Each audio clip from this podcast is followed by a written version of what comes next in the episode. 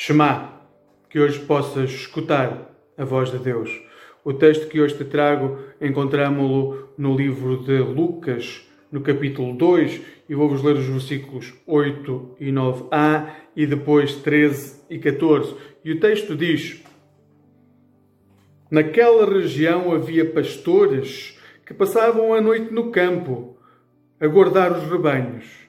Apareceu-lhes um anjo e a luz gloriosa do Senhor envolveu-os.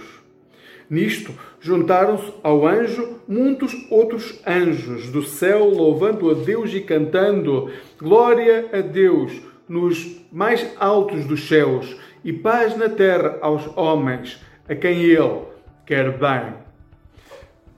Vivemos num mundo que está cheio de beleza. Um mundo que manifesta a beleza que Deus criou. Porém, temos muitas dificuldades em colocar a nossa atenção na beleza criada e devido a tudo aquilo que nos rodeia, temos uma tendência muito maior em colocar a nossa atenção na distorção da beleza. Nós somos atraídos muito mais por essa distorção do que pela própria beleza. Uma razão para isso reside no facto de sentirmos que estamos sós, que estamos abandonados, desprotegidos, que ninguém cuida de nós. No extremo dessa insegurança, podemos mesmo chegar ao ponto de dizer que Deus não existe. Ou então que tem alguma coisa clara contra nós, porque senão a nossa vida não seria como é. Porém, o que a Bíblia nos diz, do princípio ao fim, é que Deus nos ama, independentemente dos nossos méritos, independentemente da forma como vivemos, independentemente daquilo que somos. Deus ama-nos. Deus ama-me a mim e a ti.